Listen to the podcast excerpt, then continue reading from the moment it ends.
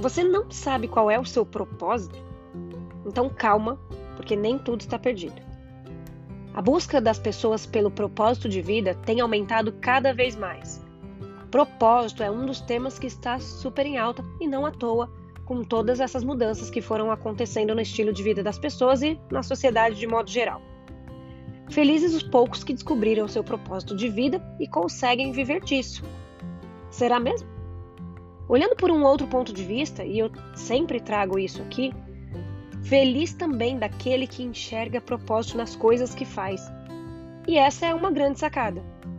Vale refletir é, que se não encontrou o seu propósito maior, o que eles dizem como o seu ikigai, ou o que quer que isso represente para você, não seria esse ou qualquer outro motivo que te levaria a não se dedicar fazer o seu melhor nas coisas em que se compromete, certo?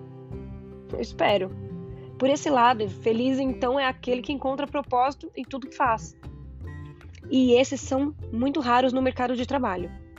Por isso, existe uma considerável fatia de pessoas desmotivadas nas empresas, simplesmente pela falta de capacidade de, enxergar, de enxergar um porquê nas coisas que faz, que se envolve, que se entrega.